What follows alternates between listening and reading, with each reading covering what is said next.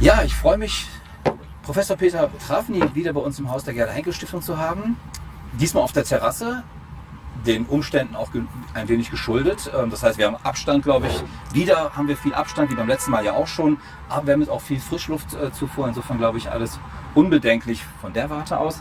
Ähm, ja, ich freue mich, dass wir wieder zusammenkommen. Und zwar just ziemlich genau ein halbes Jahr, nachdem wir uns das letzte Mal gesprochen haben.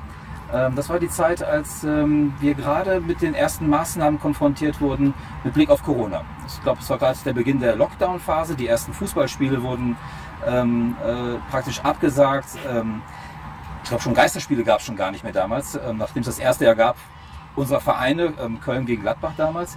das darf ich, glaube ich, verraten. Ich sage jetzt nicht, wer was ist, aber das darf man, glaube ich, sagen. So, und, und die Massenveranstaltungen wurden abgesagt. Was es noch nicht gab, war Maskenpflicht, die wir inzwischen ja haben, zumindest im, öf im öffentlichen Raum, wenn man einkaufen geht oder sich in einen geschlossenen Raum begibt. Also es hat sich in dem halben Jahr ziemlich viel ereignet und ich glaube, das war, das ist sozusagen der Anlass, ähm, heute nochmal zusammenzukommen, nach genau sechs Monaten, um nochmal darüber zu sprechen, wie Sie eigentlich die Zeit jetzt erlebt haben, ähm, was man darüber weiter denken kann. Wir haben ja damals die Folge nicht ähm, ohne Hintergedanken als Denken ohne Geländer betrachtet, wenn man sich das auch heute nochmal anhört, ich habe es heute Morgen nochmal getan, dann merkt man wirklich, wie man eigentlich beim Reden äh, denkt. Das heißt, wir hatten ja keine große Vorbereitung, uns da inhaltlich auch darauf äh, vorzubereiten, sondern das ist wirklich sehr assoziativ, wie ich finde, wenn man das hört. Und doch sehr interessant, was wir da unter anderem angesprochen haben. Und da würde ich gerne mit Ihnen nochmal ähm, ja, dieses halbe Jahr Revue passieren lassen, was sich so in diesem halben Jahr getan hat. In was haben wir vielleicht einen ganz guten Riecher gehabt, wo waren wir völlig daneben, und ich fange vielleicht mal damit an, wir haben interessanterweise immer von einem Zeitraum damals gesprochen von sechs Wochen.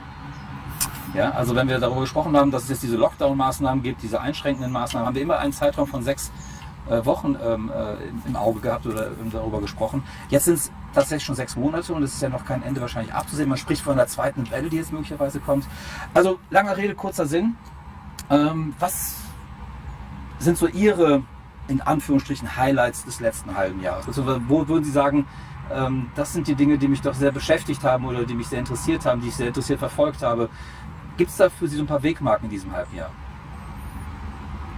Ja, was, was, was ich glaube, für, was für viele Menschen gilt, ist diese ähm, Vieldeutigkeit äh, der Zeit, äh, die Vieldeutigkeit auch des Virus äh, und der Erfahrung äh, mit ihm. Also zunächst einmal dieses, das glaube ich, die meisten, ähm, äh, die wir so kennen in unserem um Umfeld, also die ich auch kenne, ja, die Menschen in meinem Umfeld eigentlich relativ unbescholten durchgekommen sind und mhm. durch, die, durch, die, durch, die, durch die Phase. Also ich kenne eigentlich persönlich niemanden, der wirklich ähm, ernsthafter erkrankt ist an, an, an, an, dem, an dem Virus. Mhm.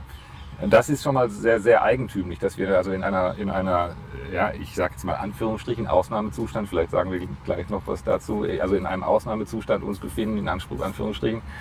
Ähm, in dem aber dann die, die konkrete Erfahrung ähm, eigentlich gar nicht so eingebrochen ist, äh, wie, wie man das vielleicht in gewisser Weise erwart, erwartet hat. Wobei, äh, und das ist die andere Seite, äh, man natürlich äh, in, zu, in, in, zu Ländern äh, blickt wie, wie Brasilien oder in die USA und äh, in, natürlich hier in Europa, in Italien und Spanien und so weiter. Und da der, der, der, der Impact des Virus ja ganz offensichtlich ganz anders gewesen ist. Das heißt also, da äh, gibt es andere Erfahrungshorizonte, die sich, die sich äh, ja, habitualisiert haben. Und äh, wir hier äh, sind, sind vielfach dann auch natürlich in theoretischer Hinsicht äh, ja, von, äh, sozusagen erfahrungsfrei. Ja? Und, das, äh, und das gibt, äh, das gibt äh, vielfach auch eine äh, seltsame Schräglage. Also vor allen Dingen natürlich auf dem Feld der, derer, die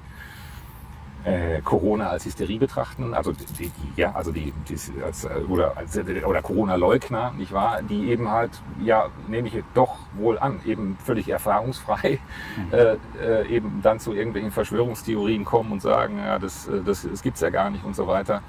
Wobei eben klar ist, äh, und das scheint äh, zu uns Menschen ja zu gehören, dass wir ähm, ähm, äh, ja wohl nur äh, nachdenklich wären, wenn wir tatsächlich etwas, etwas fühlen oder spüren, zu spüren bekommen, nicht wahr? Ähm, ähm, das heißt also, in dem Augenblick, wo wir tatsächlich vielleicht in unserer Familie oder sogar persönlich von, von dem Virus betroffen sind, sich sicherlich auch der Diskurs darüber ändern äh, wird. Äh, das scheint ähm, das scheint irgendwie in der menschlichen Natur zu liegen. Ne? Also vor allen Dingen eben halt auch in seinem Körperverständnis. Also bevor ich eben halt keine Krebsdiagnose habe, gibt es für mich natürlich eigentlich auch keinen Krebs. Mhm. Und äh, so werde ich auch gewissermaßen durch die Welt gehen und reden. Also ja, natürlich weiß ich, dass viele Leute Krebs haben, aber solange ich eben halt gewissermaßen äh, frei davon bin, äh, existiert es für mich, für mich nicht. Und das ist offensichtlich äh, äh bei, dem, bei dem Virus äh, gar nicht anders. Mhm das ist ein interessanter Punkt, also sozusagen diese Rezeption dieses Virus. Ähm, das, glaube ich, ist etwas, was mir ganz ähnlich gegangen ist, sozusagen die, die, ähm, die persönliche Wahrnehmung auch der Gefahr, die sozusagen ja auch überall ähm, ähm, verkündet wird, die überall auch sozusagen als Bedrohung auch äh, gemalt wird. Und die persönliche Erfahrung. Mir geht es auch ganz ähnlich. Ich kenne auch keinen einzigen Fall in meinem näheren Umfeld, der ernsthaft oder der überhaupt betroffen, glaube ich, ist. Ähm, von Erkrankung ganz äh, zu schweigen von ernsthafter. Ähm, was macht das mit uns Menschen sozusagen, wenn wir diese Wahrnehmungsunterschiede ja, Unterschiede haben, die so diametral teilweise sein können. Andere, die es erlebt haben und natürlich dann eine ganz andere Wahrnehmung davon haben, eine ganz andere ähm, Beziehung dazu haben und denen, denen es halt so fern ist, aber gleichzeitig bekommen sie sozusagen dauernd gespiegelt oder ähm, ähm, dargestellt, dass es eine wahnsinnig große Gefahr ist. Wie kriegen wir das im Kopf zusammen? Also sind, muss man sagen, in, mit anderen Worten, um es ein bisschen zuzuspitzen, mit diesen sogenannten Corona-Leugnern, vielleicht reicht ja auch schon der Begriff des Corona-Zweiflers. Corona-Leugner hat immer gleich so ein bisschen was ähm, ja. Dramatisches, so ein ja. bisschen. Ne? Ähm, ähm, kann man das irgendwo nachvollziehen, sozusagen, dass, die, dass viele Menschen einfach sagen, das, das stimmt alles nicht, was die uns erzählen? Ja, natürlich ist der, wirkt der Diskurs äh, äh, ziemlich abstrakt nicht wahr? Wenn, wenn, es, wenn es keine, keine Vermittlung, keine, keine Konkretheit äh, annimmt, äh, dann, äh, dann, dann, dann, äh, dann, dann, ja, ist es halt so, dass wir tatsächlich denken, ja, wir, wir bekommen das erzählt. Ja. Es gibt also gewissermaßen eine Ordnung, die, oder eine Verordnung, die erlassen wird und der wir dann uns zu unterwerfen haben, obwohl es überhaupt keinen, natürlich keinen kein Hinweis oder Beweis in meinem, in meinem, in meinem persönlichen Umfeld gibt. Ähm, das, das, das ist, das, äh, klar, natürlich, das ist eine, das erzeugt eine gewisse ja, Schräglage in der Wahrnehmung, in der, in der, in der Welterfahrung und ähm, das scheint dann natürlich psychologisch auch äh, oft so zu sein, dass Menschen sich äh, da eben halt dann sträuben, zu Beginn, äh, beginnen sich zu sträuben. Ähm, wie vernünftig das auch immer ist. Ich denke, dass, äh, dass, das ist eben halt genau, also letztlich das, dasselbe Phänomen wie das, was ich gerade beschrieben habe, dass wir eben halt in unserer Übrigens vielleicht sogar auch ein Problem mit dem Klima, mit der sogenannten Klimakrise oder Klimawandel, dass wir als, als Menschen, als menschliche Wesen keinen kein, kein, kein wirklich unmittelbaren Bezug zur Zukunft äh, haben können. Also äh, wenn, wenn, wenn mir jemand sagt, äh, Wein trinken, das ist wirklich ganz, ganz schädlich. Und irgendwann, äh, weiß ich nicht, wirst du daran, keine Ahnung, zugrunde gehen, jämmerlich oder wie auch immer in 20 Jahren oder so, dann werde ich nicht äh, anfangen, irgendein Glas Wein weniger zu trinken. Deswegen, obwohl ich äh, das weiß, ja, obwohl wir wissen, äh, dass wir mit, mit allerhöchster Wahrscheinlichkeit äh, äh, gewissermaßen mitverantwortlich oder verantwortlich sind an dieser Klimakrise, äh, können wir uns einfach nicht imaginieren, was es heißt, dass 2100, äh, wie soll ich sagen, das Golfstromsystem äh, kollabiert und dann äh, diese Welt wirklich äh, verschwindet. Mhm. Das, das, das, scheint irgendwie nicht in der Conditio Humana irgendwie angelegt zu sein, dass wir, dass wir, dass wir zu diesen, zu diesen in der Zukunft liegenden höchstwahrscheinlichen Ereignissen irgendein, ja, irgendein Verhältnis entwickeln können. Mhm. Und, und, und ich meine, das scheint auch, äh, das scheint auch vielfach unseren Umgang mit dieser Krankheit ähm, zu bestimmen. Ich war also, solange, wir, solange ich eben symptomfrei bin und äh, ich mich nicht zu den Infizierten zählen kann, äh, existiert das gewissermaßen gar nicht. Aber in dem Augenblick, wo ich an der Beatmungsmaschine liege, werde ich meine Anstell Einstellung zu dem ganzen, zu dem ganzen Phänomen sicherlich, sicherlich verändern. Mhm. Es ist äh, äh, ist, wer, nicht, wer nicht hören will, muss fühlen, nicht wahr? Äh, das scheint äh, ein, ein, das scheint, das scheint ein Satz zu seiner Weisheit zu sein, die nicht nur für, für, für für, für Kinder gilt.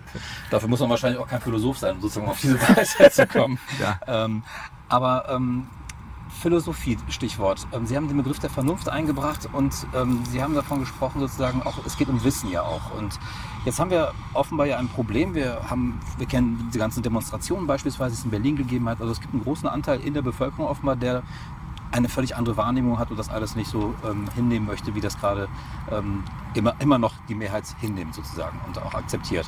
Ähm, nun ist die Politik, aber auch die Medien ähm, sind überwiegend gescheitert, sozusagen diese ja, Abweichung irgendwie einzuholen, die Leute irgendwie vielleicht doch noch zu überzeugen, dass vielleicht was da äh, dran sein könnte und dass, dass man sich entsprechend zu verhalten hat. Ähm, kann die Philosophie da irgendwie einen, Zugang finden, sozusagen ähm, diese Menschen, die eben eine völlig andere Wahrnehmung haben, das ganz anders sehen, die als großer Spaltpilz der Gesellschaft jetzt auch wahrgenommen werden, kann man da irgendwie noch einen anderen Zugang zu finden?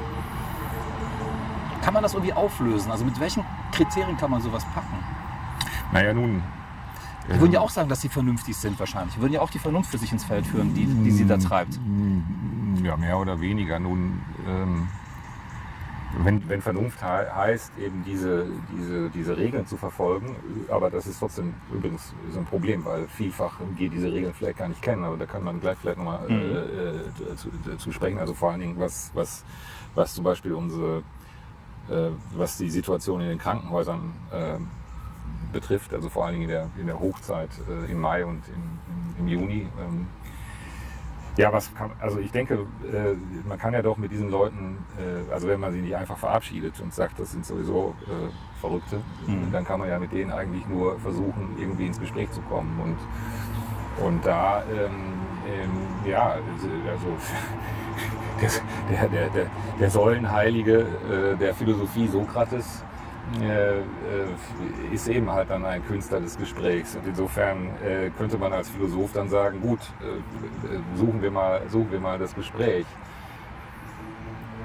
Ich persönlich habe das nicht getan. Ich weiß auch nicht, ob, ich, ob das, ob das Erfolg, Erfolg, erfolgreich ist. Im Großen und Ganzen ist die Philosophie, also wenn sie solche Phänomene kommentiert, und das kann man ja vielleicht irgendwie sagen, ähm, also was jetzt auch in den letzten, was in den letzten Monaten so von den Philosophen gekommen ist, äh, ist, war es doch, doch eher peinlich, würde ich, würde ich, würde ich sagen. Und, ähm, Aber was denken Sie konkret?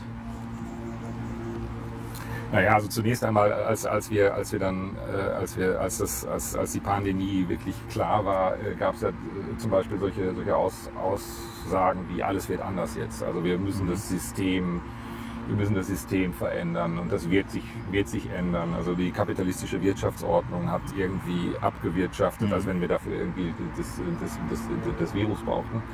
Äh, und ähm, das, das zum Beispiel hat sich ja wohl wahrscheinlich als ein etwas eigentümlicher äh, Kommentar erwiesen. Darüber hinaus auch natürlich diese, diese Diskussion über den, über den Ausnahmezustand. Ähm, ja, dass wir, dass wir gewissermaßen jetzt nur noch, äh, ja, wie soll ich sagen, äh,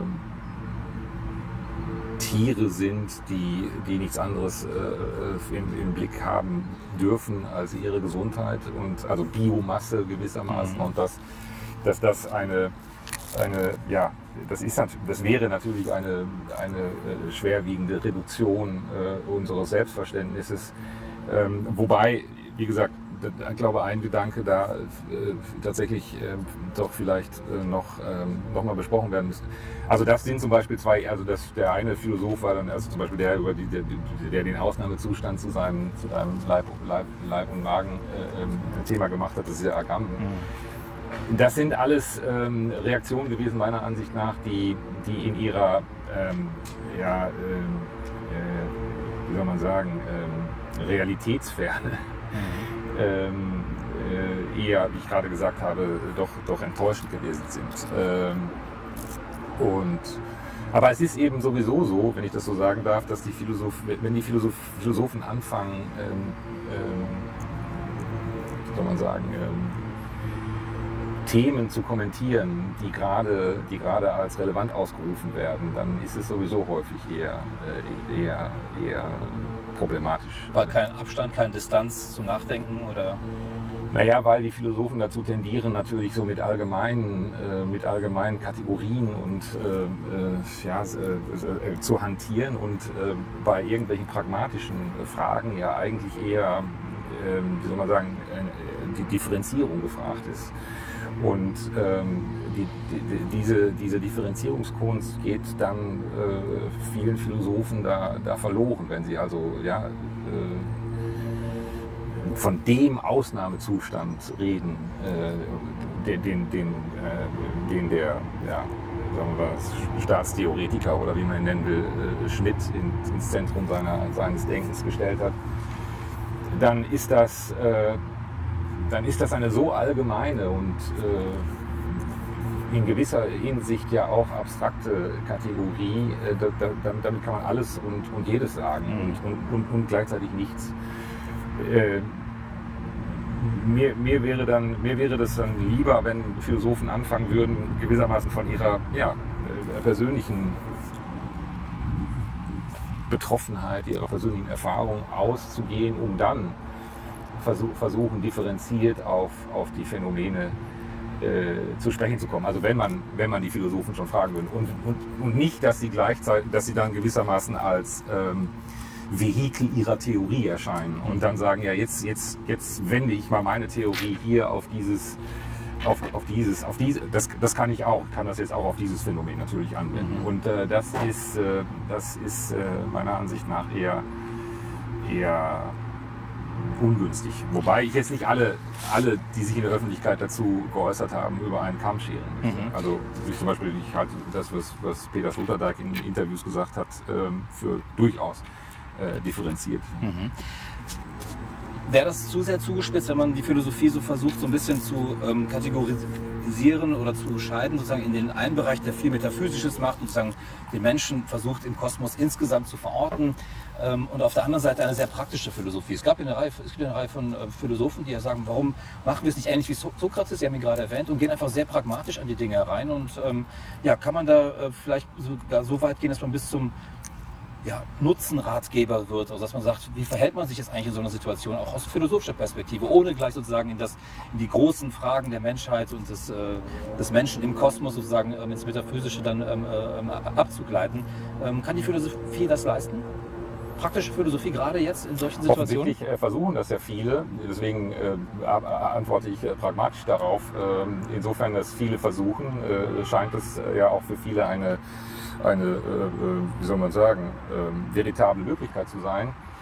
Ähm, wahrscheinlich macht das der eine besser, der andere schlechter, würde man vielleicht denken aus der, aus der Ferne etwas.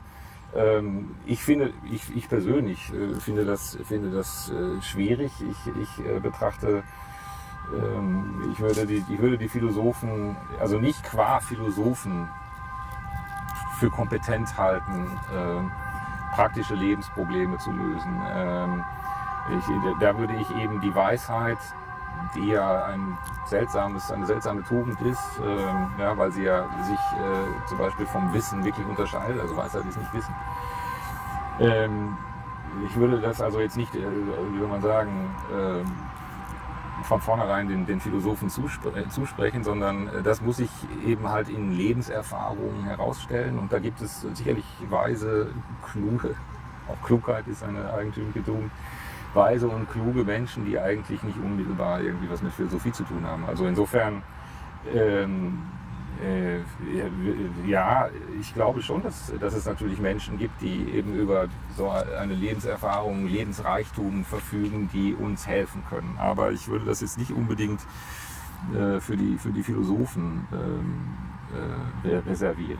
Ähm, ich persönlich würde mich jetzt nicht zu diesen, zu, diesen, zu diesen Menschen zählen. Ich glaube nicht, dass ich so besonders lebensklug äh, bin. Also ähm, Wobei ich natürlich ein Freund, ein Freund der, der Weisheit äh, bin. Also, also gewissermaßen ein Liebhaber, aber ähm, ich verfolge so für mich selbst in meiner eigenen Arbeit auch andere, andere, andere Projekte. Mhm. Sie haben eben einen ähm, Begriff genannt, den, da wollten Sie auch gerne darauf zurückkommen und ich eigentlich auch. Ähm, es ist der Ausnahmezustand. Das haben wir jetzt zusammen mit Agam mir auch jetzt ähm, kurz angesprochen, aber auch schon davor. Ähm, und im Gespräch, das wir vor sechs Monaten geführt haben, war das genau einer Ihrer Punkte. Sie haben von der, äh, von der Normalisierung des Ausnahmezustandes gesprochen.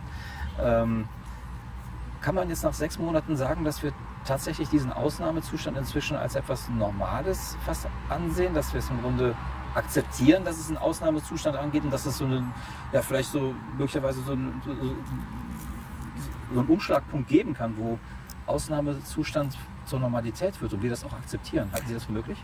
Naja, wir reden, wir reden ja schon von der anderen Normalität, nicht oder der neuen Normalität oder wie auch immer. Also mhm. das ähm, äh, zunächst einmal das mit dem Ausnahmezustand, wie gesagt, ich wage das nach, nach wie vor in, in, in äh, würde das nach wie vor gerne in Anführungsstriche setzen. Also es gibt, es gibt sicherlich so etwas wie eine äh, neue Situation, in der wir uns befunden haben, äh, in, äh, durch, durch, durch, durch den Virus, durch das Virus. Und äh, wir sind, ähm, also man kann vielleicht von so einer Ausnahmezustandsähnlichkeit äh, reden. Äh, in ein, also wir sind ein, ein, in, in, so, weil, weil wie gesagt, ich, weil ja eigentlich äh, keine Rechtsordnung wirklich aufgehoben worden ist. Also ja, wir, waren, wir waren nicht plötzlich in einem rechtsfreien Raum. Das, das ist das, was, mhm. das ist gewissermaßen der ja, der, der, der, der, der, der, das eigentliche Ereignis des Ausnahmezustands. Der verfassungsrechtlichen Ausnahmezustand ja, genau. beispielsweise. Ja, ja, ja. Mhm.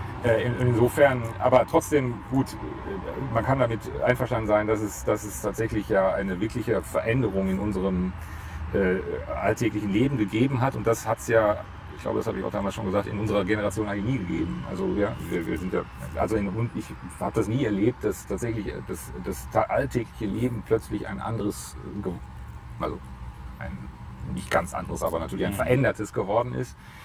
Und, äh, und, und ja, und das hat, das hat, das hat natürlich in der Tat äh, uns vor Aufgaben gestellt, die, die, ja, die wir erst, mit, der, mit, mit denen wir uns erst äh, vertraut machen mussten. Also ich nehm, nenne mal ein, ein Beispiel, diese Frage nach dem, nach den Krankenhäusern und den, äh, den Schwerstfällen bzw. dem Sterben in, in Krankenhäusern. Ähm, da ist es, ja, also dass man irgendwann dann entschieden hat, ähm, die Menschen müssen da alleine äh, sozusagen mhm. isoliert, isoliert sterben. Und ähm, da ist es eben halt ein Punkt, ich glaube, darauf hat Agam hingewiesen. Was bedeutet das, wenn eine Gesellschaft äh, einen solchen Vorgang, sagen wir mal einfach, äh, ohne zu mucken schluckt? Ja, also wenn einfach gesagt wird, das ist jetzt so, dass die Menschen alleine sterben müssen. Und wir dann sagen, ja, dann ist das eben so. Und da ist es tatsächlich schon interessant, sich zu fragen, also welche Regeln gibt es da wirklich? Also hat die Bundesregierung Regeln erlassen über das äh, Alleinsterben auf den Intensivstationen? Oder waren das einfach nur Machtworte von, sagen wir mal, äh, äh von, von irgendwelchen äh, Krankenhausinstitutionen, äh, ja, die, die dann, äh, wo dann gesagt worden ist, wir können das hier nicht anders, stehen Sie, stehen Sie uns nicht im Weg, mhm. äh, gehen Sie mal nach Hause, was denken Sie überhaupt? Und dass man dann, dass man dann als, ähm, sagen wir mal, ordnungsliebender Bürger einfach abgenickt hat und gesagt, ja, es ist ja ganz klar, ich kann jetzt zu meiner sterbenden Mutter, Frau nicht mehr gehen, weil ja, obwohl es Schutzanzüge gibt und so weiter, ja, obwohl wir eins der reichsten Länder der, der, Welt sind. Und wenn ich dann sage, ich will da jetzt hin, ich will hier irgendwie die, die, oder ihm die Hand halten, äh, wenn er stirbt, damit er nicht alleine ist, äh, dann aber der Chefarzt irgendwie vielleicht gesagt, nein, das, das, das, das, geht überhaupt gar nicht, weil wie, wie, wie stellen Sie sich das vor, ja, das ist ja dann Präzedenzfall, dann könnte ja, kann ja jeder kommen und so. Und dann, äh, dann, dann äh, wie soll man sagen, ähm, ja, unterwerfen wir uns plötzlich solchen Regeln, die es vielleicht in gewisser Weise in dieser Weise gar nicht gibt. Mhm. Und das ist in der Tat bedenklich. Dass, äh, also das auch was in den Altenheimen passiert ist, dass wir über Monate hinweg, denke ich, ja, meine ich schon, äh, relativ äh, einverstanden waren mit diesem, mit diesem Phänomen des, des Allein, Allein sterben müssen, äh, halt in dieser Situation. Äh, wo gemerkt, wo, wo ich als Laie jetzt vielleicht, also ich bin natürlich ein Laie, kein Mediziner oder Virologe oder so, mir als Laie nun äh, vorstellen könnte, dass äh, Menschen, äh, die, also wo der Geliebte stirbt, auch gewissermaßen mit einem Schutzanzug sogar ein Minimalrisiko oder sonst wie eingehen würde, um, um einfach in diesem Augenblick, der, der ja kein unbedeutender ist, nicht wahr, mhm. beim anderen, beim anderen äh, zu sein. Ähm, ja, also unsere, unsere Normalität als, als zum Beispiel Familienmitglied war ja früher auch so, dass wenn irgendjemand krank geworden ist, Kinder, aber auch andere, oder ja, Ehefrau, Ehemann, ähm, dass man nicht gesagt hat, was, du hast jetzt eine Lungenentzündung, dann muss ich jetzt aber irgendwie erstmal zwei Wochen ins, Krank ins, ins, ins, Hotel und du bleibst hier alleine. Oder dass man sein Kind gewissermaßen dann sofort auf die Quarantänestation äh, abgegeben hat, sondern dass man dann als Familienmitglied einfach, äh, ja, wie soll man sagen, akzeptiert, leistet, ne? akzeptiert ne? hat, auch selbst ja. Äh, sich, zu, sich mhm. dabei, dabei, krank zu werden. Mhm. Ja?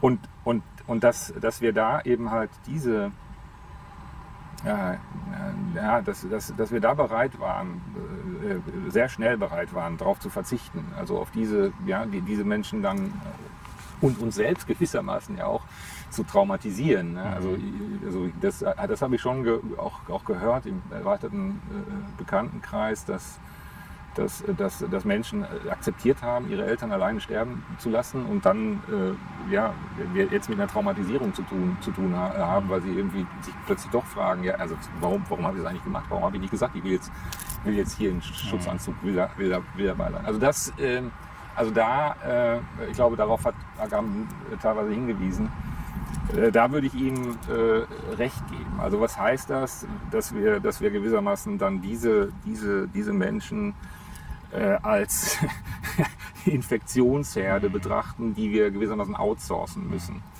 Um das mal hart, hart zu sagen. Ja. Nicht wahr? Äh, das ist, äh, das fand ich, äh, das fand ich bedenklich. Andererseits würde man jetzt sagen, man, war, man, man befand sich in einem Zeitraum der Improvisation, man wusste nicht so genau, heutzutage würde man das vielleicht anders machen. Ja. Heutzutage würden vielleicht auch die Krankenhäuser sagen, okay, wir haben hier einen Schutzanzug, wenn Sie dabei sein wollen. Und, ja. Ja, wahrscheinlich auch andere Erfahrungswerte, anderes ja. kalkulierbar wahrscheinlich inzwischen das Risiko auch, das ist sicherlich ein Punkt. Ähm, das bringt mich aber auch zu der Frage, die wir nämlich auch, wir sind ja damals beim ersten Gespräch vor sechs Monaten zusammengekommen, weil wir von diesen vier kantischen Grundfragen ausgegangen sind. Und das schließt jetzt an eine an, was ist der Mensch?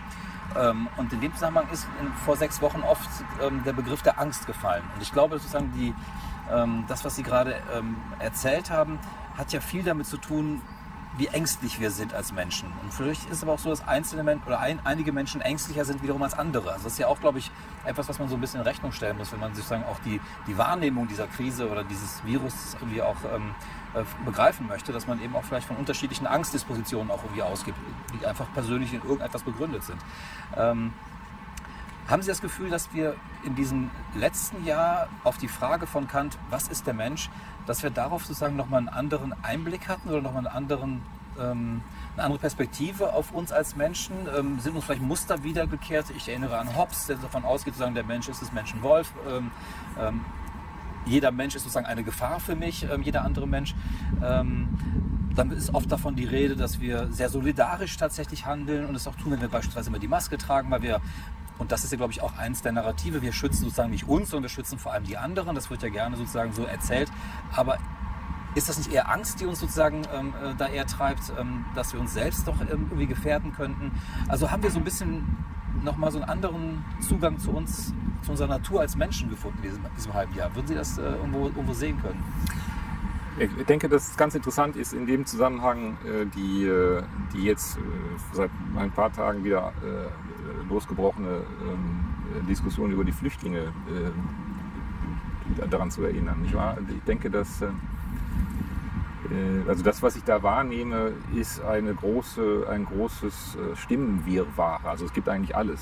Es gibt also Menschen, die wieder sagen, wir haben gewissermaßen eine Pflicht oder Verantwortung, diese Leute aufzunehmen. Andere äh, sagen, um Gottes Willen, ja, warum sind sie überhaupt irgendwie äh, weggegangen und außerdem haben die ihre Lager selbst angezündet mhm. und äh, da müssen die eigentlich bestraft werden äh, und so weiter. Also das ähm, denke, dass das auch in der äh, Corona-Zeit sich so äh, ein bisschen so gezeigt hat. Also wie Sie eigentlich gerade gesagt haben, diese die ähm, die, die, die persönliche Disposition, die man zum, zum Leben hat, äh, auch schon vor der, vor der Zeit, hat sich wahrscheinlich mit der Zeit nur deutlich herausgestellt, aber nicht, nicht mhm. vielfach verändert. Und da wird man wirklich wahrscheinlich auch alles sehen. Also man wird eben Wölfe und Hamster, wir haben damals mhm. über die Hamster geredet, genau. also äh, wir, wir, erinnern uns noch an, an, das Hamstern von Toilettenpapier und so weiter. Das war ein Thema damals, was wir hatten, also ja, darüber ja. habe ich gesprochen, das ist ja völlig irrelevant jetzt. Ja, ja klar, ja, ja. Mhm. Ähm, das, ähm, da, da, da, zeigen sich, äh, also in, in, diesen Krisen würde ich vielleicht sagen, und das klingt jetzt ein bisschen wie eine Lebensweisheit, ja, in, diesen, in, diesen, Krisen zeig, zeigt sich eben halt, wer, wer einer ist, äh, äh, deutlicher. Also es ist nicht so, dass wir, dass wir uns in diesen Krisen, dass plötzlich jemand, glaube ich, äh, der, der, der, der 30, 40 Jahre seines Lebens als Angsthase äh, gelebt hat, plötzlich sich als Held herausstellen wird, sondern er wird seine Angsthassigkeit nur, nur noch deutlicher äh, zeigen in, in, in, solchen, in solchen Zeiten. Und äh, für, für das Gegenteil gilt es wahrscheinlich auch. Jemand, der le leichtsinnig ist, äh, ja, dem, dem, der wird sich natürlich gewissermaßen deutlicher als leichtsinnig herausstellen. Und jemand, der vielleicht hilfs, hilfsbereit ist ähm, und solidarisch, wird sich in solchen Zeiten natürlich ähm, als hilfsbereit und solidarisch äh, erklären. Vielleicht ist das dass ich das so sage, vielleicht ist es ein bisschen pessimistisch, also dass ich nicht denke, dass Menschen in Ausnahmesituationen äh, plötzlich, plötzlich äh, ihre gute Seite her, her, hervorkehren. Äh, aber das wäre vielleicht ein bisschen, das wäre auch vielleicht ein bisschen naiv, das zu, zu glauben. Äh, insofern denke ich nicht, dass wir, dass wir neue, neue Erkenntnisse über den Menschen gewonnen haben äh, ja, er hat sich nicht als besonders schrecklich erwiesen, aber auch nicht als besonders gut. Er hat sich eben halt ja, als sozusagen das Mittelmaß erwiesen, dass er wahrscheinlich, äh, dass er wahrscheinlich äh, meistens ist. Nur es zeigt sich sozusagen ja. leichter, ja? ja, ja. ohne Maske, wenn man so will. Ja, klar. Mhm. Wie ähm, haben Sie denn die ähm, sozusagen die, diese Phase ähm, ähm erlebt und auch mitgedacht, in der sozusagen von dem sehr schnellen Lockdown, den wir hatten damals, ähm, und dann sozusagen dem langsamen Wiederanlaufen der Normalität sozusagen. Wie haben Sie das damals erlebt? Haben Sie das sozusagen ähm, unter ähm, stark unter den medizinischen Gesichtspunkten gesehen und gesagt, ja klar, die Fallzahlen gehen ja alle zurück, insofern kann man das jetzt alles so machen? Oder haben Sie auch sozusagen in dieser ähm, Phase das Gefühl gehabt, dass hier eben auch dann ein Ausgleich der Interessen stattfinden musste? Also wenn man jetzt auch gerade denkt, wer ähm, unter, der, unter dem Lockdown gelitten hat, ähm, verschiedene Geschäfte, Geschäftstreibende, Ladenbesitzer, ähm, aber auch viele andere, die sozusagen ähm, da unmittelbar betroffen waren. War das für Sie sozusagen ein, ein Gebot der Vernunft, das jetzt zu tun, oder war das eher ein Gebot der Interessen, die einfach hier bedient werden mussten?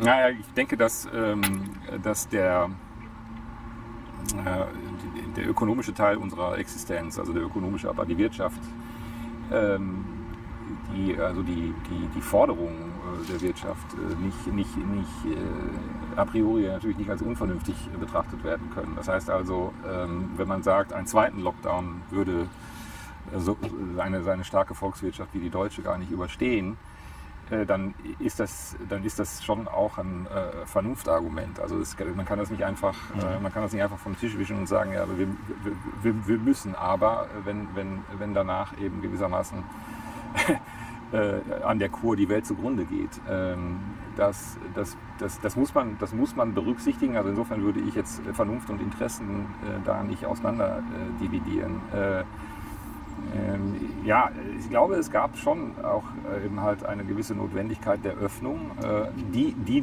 die natürlich dann selbstverständlich auch einen, einen, einen, eine, einen, einen psychologischen Effekt hatte. Das, das stimmt natürlich schon auch. Ja? Also diese, diese, die, die, die, die, wie soll man sagen, die Kernzeit des Lockdowns war sicherlich für viele, für viele ganz schwer erträglich. Also wenn man, also in Familien, also man hat ja auch darüber gesprochen, dass in den Haushalten es dann vermehrt zu Gewaltakten gekommen mhm. ist. Ja, Kinder aus vielleicht, sagen wir mal, etwas äh, bildungsferneren, äh, wie man sagt, Schichten, äh, die nicht zur Schule gegangen sind, haben wirklich wahrscheinlich massiv darunter gelitten, also massiver als wie soll man sagen, Kinder, die in quasi intellektuellen Haushalten äh, leben, äh, die leiden da nicht so drunter, wenn sie dann eben sechs Wochen oder so äh, nicht zur Schule gehen. Ähm, das heißt also, auch da gab es, glaube ich, schon auch, äh, auch, auch ein gewisses Bedürfnis zu sagen, also das, das, kann man, das kann man nicht so, kann man nicht so, äh, nicht so weitermachen. Da, da muss man irgendwas äh, unternehmen. Also das ist, ich glaube, da, also da gab es, wie gesagt, eine, Vielf eine Vielfalt von Motiven, die eben diese, die diese Öffnung ermöglicht haben. Natürlich, aber auch die geringen Fallzahlen, wobei man muss immer denken, ja, wie, wie, wie viel wird getestet, was ergibt sich eben halt aus der, aus, dann für, was ergeben sich für Fallzahlen. In Deutschland scheinen wir ja, so zum Beispiel jetzt auch im Vergleich zu Frankreich, ähm, erstaunlicherweise äh, das alles relativ, sagen wir mal, jedenfalls könnte man sagen, agiert die Öffentlichkeit so, alles relativ im Griff zu haben. Mhm. Ähm, ja, aber das, das, das, das, ist natürlich klar, dass also zum Beispiel irgendwelche Entscheidungen wie äh, Homeoffice oder nicht Homeoffice und so weiter, äh, dass die sich, dass die, oder Zug fahren oder nicht Zug fahren, dass die sich eben natürlich an solchen äh, quasi äh, objektiven äh, Resultaten und Zahlen orientieren, wie, wie Fallzahlen oder ja, äh, irgendwelche wissenschaftlichen Untersuchungen der, der Deutschen Bahn darüber, ob es, ob es ein erhöhtes Corona-Risiko in den Zügen gibt und so weiter. Also da gibt es vielfache, viel, viele, viele, viele Motive, die, glaube ich, äh, diese, diese Öffnung ähm, gefordert und dann befördert haben. Mhm. Was ganz anderes haben Sie in der Zeit, in der wir jetzt, ähm, auf die wir jetzt zurückblicken, dieses letzte halbe Jahr, haben Sie irgendetwas gelesen, ähm, was Sie ähm, sozusagen mit Blick auf unsere gegenwärtige Situation irgendwie, was mich sehr inspiriert hat oder vielleicht auch irgendein Klassiker oder sowas oder weiß nicht was. Aber irgendetwas gelesen, ähm, das Sie sehr passend zu der jetzigen Situation fanden? Oder haben Sie sozusagen auch, weil Sie sprachen im letzten Gespräch auch eben von diesem äh, Komplex aus Angst und Leiden. Wir leiden natürlich jetzt auch alle, wir leiden ja als Menschen sowieso. Haben Sie irgendwo vielleicht sogar Trost gefunden in der Zeit in irgendeiner Lektüre oder so? Hat hier vielleicht ein Philosoph vielleicht sogar ähm, oder eine Philosophin da irgendwas bedeutet in der Zeit?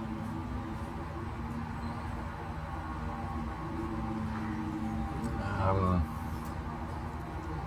kann ich, kann ich auf, auf so auf Anhieb eher nur, nur verneinen. Mhm. Ähm, aber das liegt vielleicht auch ein bisschen an mir. Klar, die Menschen haben gesagt, man müsse eben die Pest lesen von Camus. Ähm, das muss man sowieso immer lesen. Also, ist, also Camus ist also gerade auch diese Romane von ihm sind großartig. Äh, ja, ähm, das, das kann ich, kann ich nur empfehlen. Mhm. Äh, äh, bei Camus denke ich beispielsweise an den Sisyphus. Also sind wir gerade in so einer Situation, ähm, sozusagen, in der wir existenziell ähm, uns als Mensch sozusagen nochmal erkennen, in dem unser Leben eigentlich das ist, dass wir eigentlich immer wieder ähm, egal ob wie sinnvoll oder sinnlos die Tätigkeit ist, die, die, die wir da tun, dass sozusagen die Tätigkeit an sich es ist, die uns eigentlich zu freien Menschen also, macht. Ich muss, ich muss, ich muss, ich muss an, der, an der Stelle natürlich etwas sagen. Man kennt ja diese Adorno-Anekdote, nicht wahr? Dass der Spiegel ihn gefragt hat, ja. Herr Adorno, vor zwei Wochen äh, schien uns die Welt noch in Ordnung zu sein und er gesagt hat, mir nicht. Also insofern äh, kann ich natürlich, äh, muss ich aus meiner Perspektive sagen, dass äh, ich, äh, dass ich äh, durch, durch, die, durch, die, durch diese Zeit ähm, natürlich irgendwie sehe, äh, ist, ist die Existenz, das Leben äh, stellt uns vor gewisse Probleme. Diese, und da gibt es Erfahrungen, die können diese Probleme sozusagen natürlich deutlicher machen. Also unsere Endlichkeit, sagen wir mal. Mhm. Ja? Also wenn Sie jetzt auf den Sisyphos mhm. zu sprechen kommen. Und natürlich ist da, äh, ist da dieses, ähm, also wenn ich jetzt, wenn wir jetzt zum Beispiel in Brasilien leben würden, also wo in den Favelas tatsächlich die Leute massenhaft sterben mhm. und äh, vielleicht sogar mit Intention auch des, des Präsidenten. Mhm. Also weil er eben will, dass sein, also weil es vielleicht zumindest sagen wir gar nicht so schlecht findet, dass arme Menschen mhm. äh, in, in, seinem, in seinem Land äh, daran, daran zugrunde gehen. Ähm, dann, dann, dann hätte man gewissermaßen natürlich nochmal ein, ein heftigeres, äh, das, das, damit kommen wir auf, unser, auf, unser Anfang, auf unseren Anfang zu sprechen, äh, zu, wieder zurück. Also dann hätte man gewissermaßen eine heftigere er Erfahrungswirklichkeit, in der, in der dann, äh, äh, mhm. ja, so wie in Tod in Venedig, am, am Ende eben tatsächlich die Cholera äh, so, so, so spürbar wird, äh, dass, dass man darüber dann tatsächlich auch in eine ganz spezifische Melancholie und Erfahrung verfallen könnte. Aber das ist ja, äh, ist ja bei uns eben gewissermaßen eigentlich mhm. nicht so. Das heißt also, wir, wir,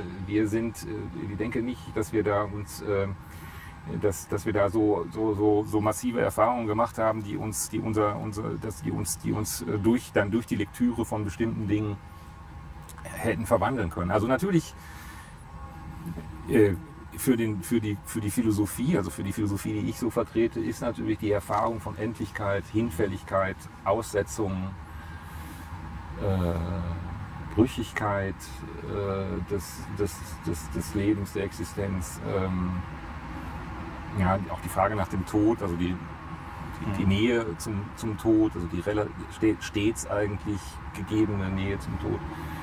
Ähm, immer, immer ein Thema. Also das war eben, ja, also das ist das, äh, wenn ich jetzt sage, lesen, lesen, lesen, lesen Sie die Duineser Elegien von Rilke, wo es um die Endlichkeit des, des, Lebens geht, die dann aber trotzdem bejaht wird von Rilke.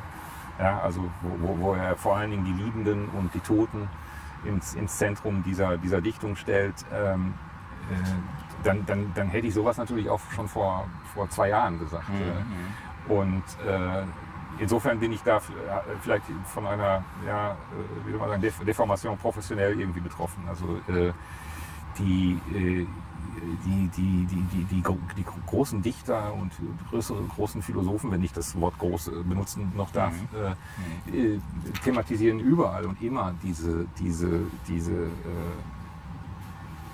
ja, diese Conditio Humana, diese Endlichkeit. Und ähm, ähm, ja, ähm, deswegen würde ich auch immer in jedem Interview sagen, lesen, lesen Sie, lesen Sie diese großen, diese, lesen Sie diese, diese großen Texte. Mhm. Lesen, Sie, lesen Sie weniger von diesen völlig unbekannten Eintagsfliegen, die irgendwie unsere, unseren, äh, unseren Literaturbetrieb irgendwie, äh, äh, wie soll man sagen, ähm, bevölkern. Das ist vielleicht jetzt keine populäre Aussage gewesen, aber ich möchte das, trotzdem, aber ich möchte das trotzdem. Natürlich ist es immer sinnvoller, hm. sich einen platonischen Dialog äh, äh, durch, durchzulesen, als äh, ich weiß nicht irgendein ein, ein Roman von Christian Kracht. Mhm. Mhm. Mhm. Ja. Das bringt mich nämlich auf die ähm, wahrscheinlich auch sehr philosophische Frage, aber wir haben auch beim letzten Mal ähm, so eine Prognose gewagt, ähm, vor allem Sie, ähm, dass wir vielleicht mehr mit Religion oder dass Religion vielleicht ein neuer Impact sozusagen sein könnte, ein neues Thema für uns sein könnte, mal eine neue Bedeutung gewinnen könnte dieser Zeit. Ähm, denn wir haben ja wirklich dieses Mal, oder wir haben in dieser Situation, leben wir Leben und Tod nochmal ganz neu. Wir leben ja eigentlich in einer Gesellschaft, die uns ja eigentlich, weil Sie gerade von Endlichkeit sprechen, ähm, die uns ja eigentlich suggerieren möchte, dass unser wir leben irgendwie ewig. Wir sind ewig irgendwie jung und ewig müssen, müssen wir auch jung bleiben. Wir lassen uns operieren, wir lassen uns ähm, noch im späten Alter ähm, noch irgendwie verändern, äh, körperlich. Ähm, ziehen uns an, wie ähm, als wenn wir noch 20 wären, ähm, auch mit 70 oder so. Also wir haben ja so einen leichten Jugend, ja, Wahn würde man vielleicht in Anführungsstrichen sagen. Also, und jetzt erleben wir eben dann doch ähm, als Menschen, wie, wie, wie, wie endlich alles sein kann und wie plötzlich es im Grunde auch endlich sein kann. Also krachen hier nochmal diese beiden ähm, ja, Menschheitsthemen per se, also Leben und Tod hier nochmal ganz anders aufeinander wird, wird der Tod uns immer viel, viel gegenwärtiger. Macht uns das demütiger? Das haben wir damals auch gefragt. Mhm. Und gesagt, vielleicht würde uns die Corona-Krise in, in, unserem ganzen Lebensstil auch demütiger machen und so. Mhm. Ähm, glauben Sie das? Ähm, ich, ich, also natürlich glaube ich, äh, ich, ich hatte damals wohl vielleicht tatsächlich gesagt, dass ich das gar nicht sch schlecht gefunden hätte, wenn, mhm. äh, wenn ähm, wie soll man sagen, ähm, die Religion nochmal noch mal auf den Tisch gekommen wäre. Ähm, meine persönlichen Erfahrungen, jedenfalls das, was hier äh, Deutschland, Mitteleuropa betrifft, äh, Südamerika und Afrika und so weiter, ist das ist noch ganz was anderes. Mhm. Aber hier, ähm, äh, glaube ich, sind wir doch, haben wir uns, also sagen wir mal, von unserer nihilistischen Grundströmung nicht, nicht, nicht, nicht weiter, nicht weiter, ähm, also die haben wir nicht irgendwie aufgebrochen, verändert und so weiter. Ja, also die, es ist ja doch hier, dass Religion sehr häufig nicht als, nicht als ähm, wie soll man sagen, offene, offene Möglichkeit erfahren wird von den Menschen, sondern sehr, sehr schnell ähm, hm.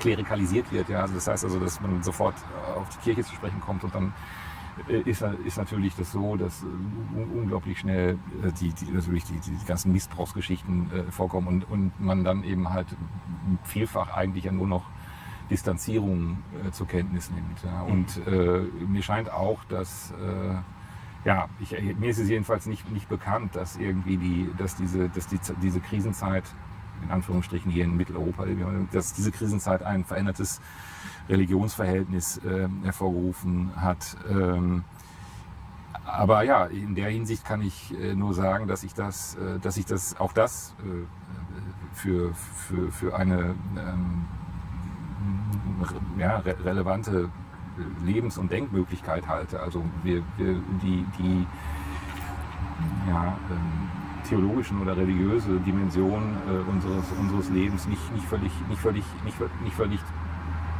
außer Acht zu lassen. Mhm. Ich meine, das, was, das, was, ähm,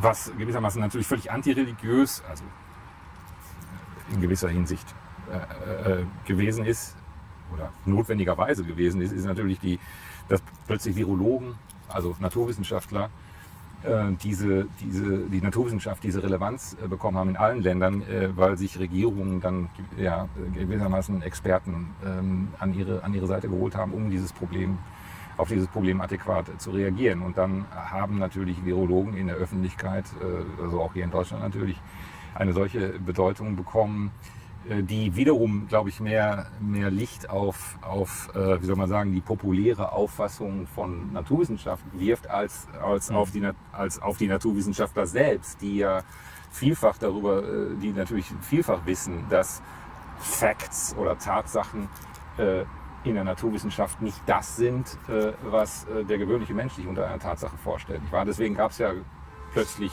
diese Diskussion darüber, ja, was sind denn das für Naturwissenschaftler, die in Talkshows plötzlich streiten. Mhm. Äh, ja, wobei eben halt selbstverständlich ein Naturwissenschaftler weiß, dass man auf Basis von Hypothesen arbeitet oder dass man eben halt natürlich Tatsachen auslegen muss und so weiter. Und dass, äh, und, und dass es da Wahrscheinlichkeiten gibt, also Modelle, die, also Rechenmodelle, wo man über Wahrscheinlichkeiten redet und nicht, und nicht, und nicht eben halt schon über, wie gesagt, über Hard Facts, die, die man einfach nur sozusagen mitteilt, wo, wo, wo sich sozusagen aus, mit logischer Konsequenz ergibt, wie wir jetzt handeln müssen. Das war natürlich ganz interessant, dass also ähm, ja, dass, dass, die, dass die Virologen natürlich plötzlich dann dieses, dieses öffentliche Standing bekommen haben.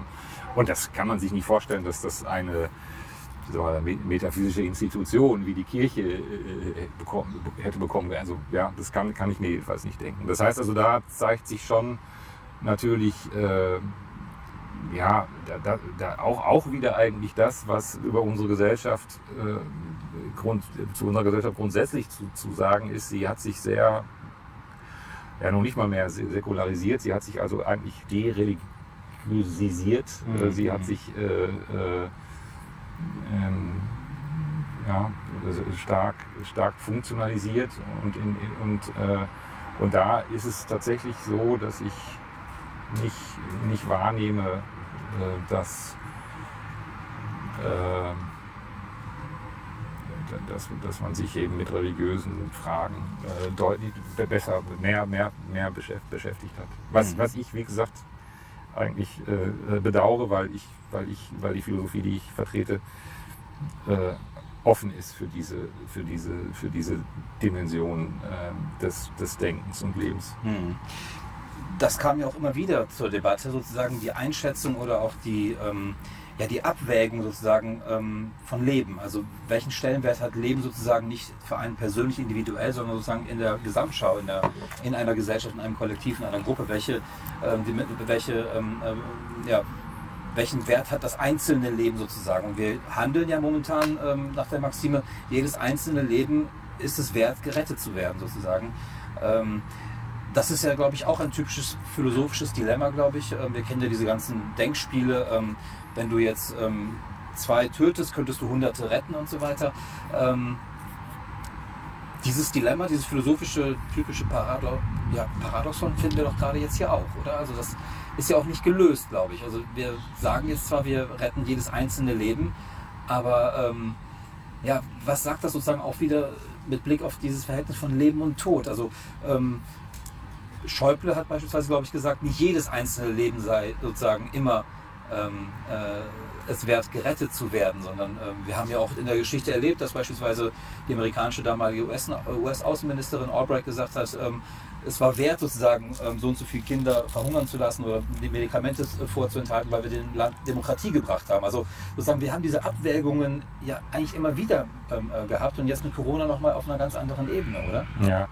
Also wie, das ist ja eigentlich äh, Schäuble als, als äh, ich glaube, Schwabe, nicht wahr? Schäuble als Schwabe hat da wahrscheinlich seinen Schiller irgendwie gut gelesen. äh, denn äh, das Leben ist das, höchsten, das höchste Gut nicht, also des Menschen. Mhm. Das, das, ist, glaube ich, am Ende der, der Braut von Messina, das ist ein Schiller, Schiller-Diktum. Ja, das heißt also natürlich, wir haben diesen Gedanken von Schäuble eigentlich, äh, übrigens, äh, eigentlich nicht, nicht wirklich diskutiert. Also der wurde eigentlich mhm. mehr oder weniger, äh, der wurde eigentlich zur Kenntnis genommen. Also dass er gesagt hat, das, das nackte Überleben ist nicht, äh, nicht unser höchstes Gut. Mhm. Ähm, dass wir nun jedes einzelne Leben retten wollen, gut, das ist vielleicht irgendwie der hippokratische Eid, den jeder Arzt auch sozusagen mhm. schwören muss, oder ein Eid schwört. Ähm, das, ähm, das, ist, das ist auch, glaube ich, natürlich etwas, was, also von dieser moralischen Grundeinstellung können, können, wir, können wir in können wir gar nicht abweichen. Also wie, wie, wie wir unser Menschsein auch immer begründen, ob religiös oder, oder, oder moralisch oder, oder vernünftig oder wie auch immer. Ähm, das, das, das, der, grundsätzliche Gedanke, dass wir, äh, dass wir davon ausgehen, jedes Leben für äh, rettungswürdig zu erachten, ähm, das, ist, äh, das ist unverrückbar. Mhm. Ähm, trotzdem ist die Diskussion darüber, ob äh, das nackte Überleben äh, das wirklich höchste Gut ist, damit nicht erledigt. Und selbstverständlich muss man da ähm, wieder auch ähm, wie, wie, vielfacher differenzieren und individualisieren. Nicht wahr? Also natürlich kann ich mir vorstellen, dass jemand ähm, in gewissen Lebenssituationen äh, sein Leben nicht mehr für lebenswürdig erachtet und dann äh, da eine, eine Entscheidung fällt und sagt, also das, äh, das worum es mir in meinem Leben ging, war immer mehr als nur, ähm, als nur das, ja, als gewissermaßen äh, körperlich ähm, irgendwie äh, biologisches hinzukriegen, äh, morgens noch wieder weiterzuatmen bewusst äh, oder unbewusst eigentlich. Ähm, das, ist, äh, das kann ich natürlich äh, sehr gut verstehen. Äh, wie, der, wie eine Gesellschaft nun diese Diskussion führen soll, weiß ich natürlich auch nicht mhm. ganz. Also ja, wenn, wenn Schäuble das sagt, und das, wie gesagt, ist, äh, kann sich da auf eine große idealistische Tradition äh, beziehen, ähm, dann, ist das, dann ist das bedenklich und diskussionswürdig, ob, ob diese Diskussion gesellschaftlich geführt werden kann, bin ich mir nicht so sicher, weil dazu ist unsere Gesellschaft eigentlich ähm, zu abgeschlossen, als dass sie wirklich noch solche äh, ja durchaus auch radikalen ähm, Denkfiguren irgendwie äh, mit sich mal du durchspielen. Äh, Bedauern Sie das, dass das so ist?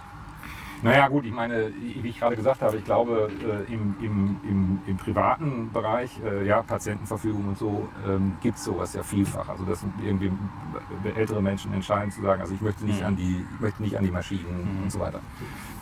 Also, da, da, da, also das heißt also, wir haben das schon, also es gibt diese Motive, diese Denkmotive schon in unserer Gesellschaft, aber wir haben das stark natürlich privatisiert. Also diese Frage haben wir zu, haben wir zu einer ähm, äh, zu einer der persönlichsten Fragen überhaupt gemacht.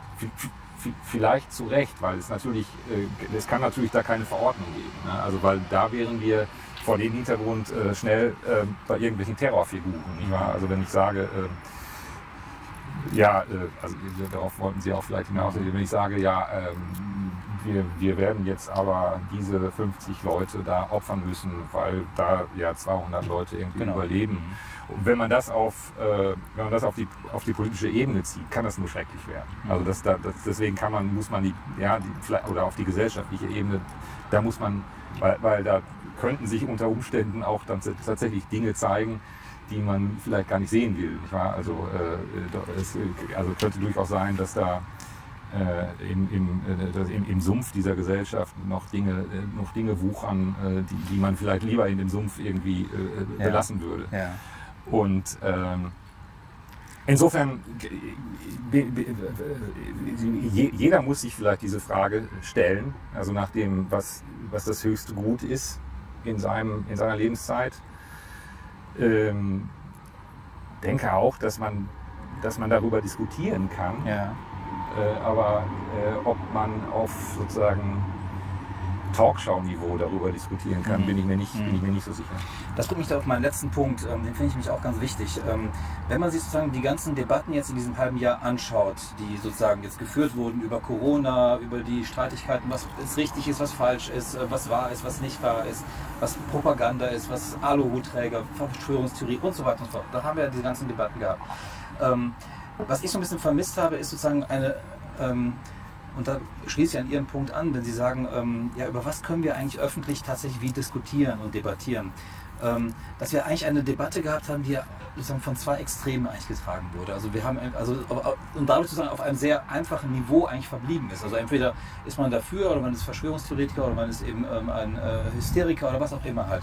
Also sozusagen auf einem Niveau eigentlich ähm, verharrt, wo man vielleicht so eine gewisse Ernsthaftigkeit der Debatte ähm, vielleicht auch vermissen könnte, ähm, dass man vielleicht auch das zulässt, dass jemand eine andere Position hat, als man es selber hat, ähm, ohne dass man gleich in diese Extreme verfallen muss. Und ich glaube, das war, glaube ich, so ein Kennzeichen dieser Debatten, die wir in diesem halben Jahr erlebt haben, dass man eigentlich, egal auf welcher Position man stand, mit welcher Position oder für welche Position man ähm, stand, dass man gleich an eines der beiden Ränder gedrückt wurde und sozusagen ähm, ja dann eben eine, eine Verlagerung der, der Ebenen die einfach dann so aussieht, dass man einfach nicht mehr zusammenkommt, sondern eigentlich auf verschiedenen ähm, äh, Wahrnehmungshorizonten, Realitätsebenen sich befindet, die überhaupt nicht mehr miteinander korrespondieren können. Und ähm, das hätte ich so gedacht, ähm, ja, hätte ich so ein bisschen vermisst, dass man, glaube ich, über diese ganzen Fragen, die jetzt alle zu, ähm, auf dem Tisch liegen, dass man vielleicht auch mit einer anderen Ernsthaftigkeit an diese ähm, Fragen herangehen kann, ohne sich gleich sozusagen ähm, zu dämonisieren und zu, zu verteufeln. Und äh, das hätte ich so ein bisschen, habe ich so ein bisschen vermisst in, in der gesamten Zeit.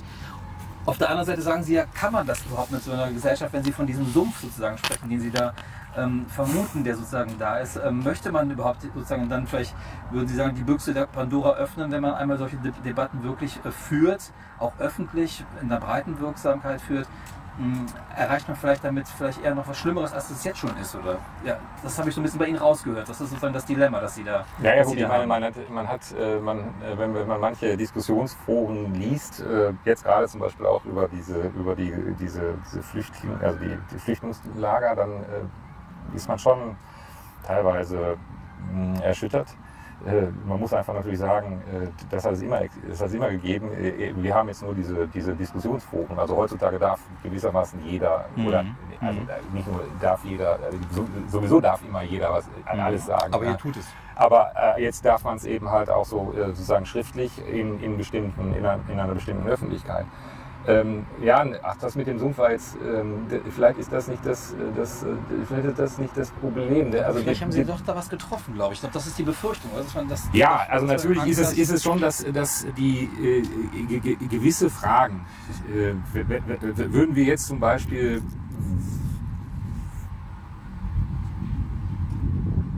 Naja, erstmal, Sie, Sie haben, Sie, wir verwenden dieses Wort Debatte. Mhm.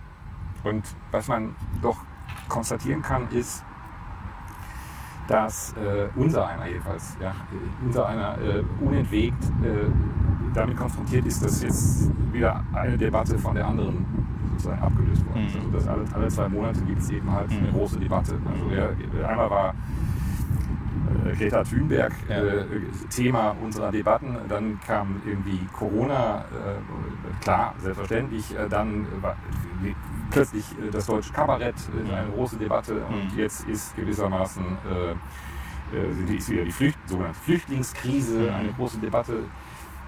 Wenn, wenn das natürlich so in diesem, in diesem Rhythmus so, so passiert, dann, wenn, dann kann man natürlich, ein, also das war Sie gerade das Wort, das Sie gerade verwendet haben, eine gewisse Ernsthaftigkeit eigentlich gar nicht, gar nicht erwarten. Mhm. Also die Debatte wird gewissermaßen zu einem, also in meinen Augen, äh, zu einem, ähm, zu, selbst, ja. zu einem ökonomischen Phänomen, Mhm. an dem eben bestimmte Debattierer äh, sozusagen profitieren. Mhm. Und wenn dann das nächste, ja, viele Philosophen agieren ja auch so, wenn das nächste Thema äh, äh, aufpoppt, äh, bedingungsloses Grundeinkommen, dann hat man auch sofort irgendwie dazu eine dezidierte Meinung und die muss man in einer Debatte dann natürlich auch äußern. Mhm. Und dann kommt aber wieder das, die nächste Debatte, äh, Ausnahmezustand oder was weiß ich. Mhm. und, und ähm, also, da, da, da, da, also ich möchte das mal sagen, ich glaube, das spreche ich jetzt nicht nur, nicht, nicht nur für mich. Also ähm, diskussionsbereite Leute, die eben eine gewisse, äh, eine gewisse Ernsthaftigkeit dabei, dabei auch, auch erfahren wollen, die werden natürlich durch solche Debattenfluktuationen äh, abgestoßen. Und, äh, mhm. und, und, und deshalb, äh, des, deshalb ist es, ja, müsste man eben halt sich, sich schon, schon wie ich, das war ja die Frage vorhin, also wie kann man, wie könnte man gesellschaftlich eine solche relevante Frage, was das höchste Gut in unserem Leben eigentlich ist, ähm, unter den Bedingungen, in denen wir also leben, ja, äh, wie, wie, wie, wie, könnte man die wirklich, wirklich intelligent und ernst, ernsthaft vor allen Dingen führen? Äh, das ist, das ist, das ist schwierig, aber das, das wäre jetzt vielleicht eher natürlich, ein, könnte man sagen, ist so ein eher so ein äh, Aspekt einer allgemeinen Medienkritik, die eben, die eben von jeder Debatte, also die, die Medien, ja, die von jeder Debatte ja profitieren und, und, und jede Debatte auch als eine also ganz handfest ökonomische Möglichkeit äh, äh, sehen, ja, von Journalisten und so weiter. Ich meine, darf, darf, man nicht, darf nicht vergessen, dass sie auch damit ihr Geld verdienen, also dass sie Debatten lostreten. Und je, je, je mehr, je, je, je besser jemand und je, je erfolgreicher jemand im Debatten lostreten ist, desto, desto ja, wie soll man sagen, desto mehr profitiert er davon. Und, und das ist natürlich im Großen und Ganzen äh, unseriös. Wenn das, wenn, das, wenn, äh, wenn das gesellschaftliche Diskussion ist, dann, äh, ja, dann, dann ist das, äh, dann ist das ähm, in meinen Augen problematisch. Vielleicht ist das ja dann eine kleine Stärke, die unser kleines Format hat, dass wir keine so riesen Öffentlichkeit haben, insofern so Debatten auf so einem Niveau oder vielleicht so auch führen können, wie wir sie gerade geführt haben. Ähm, ähm, ja, ich danke Ihnen sehr für das Gespräch. Danke, dass Sie wieder hier waren und vielleicht sprechen wir uns ja in einem halben Jahr nochmal wieder und schauen dann, was dann passiert ist oder in einem Jahr. Wir können ja mal schauen, welcher ähm, Zeitraum da wirklich sinnvoll ist. Aber erstmal vielen Dank, dass Sie da waren. Ja, ich danke Ihnen. Dankeschön.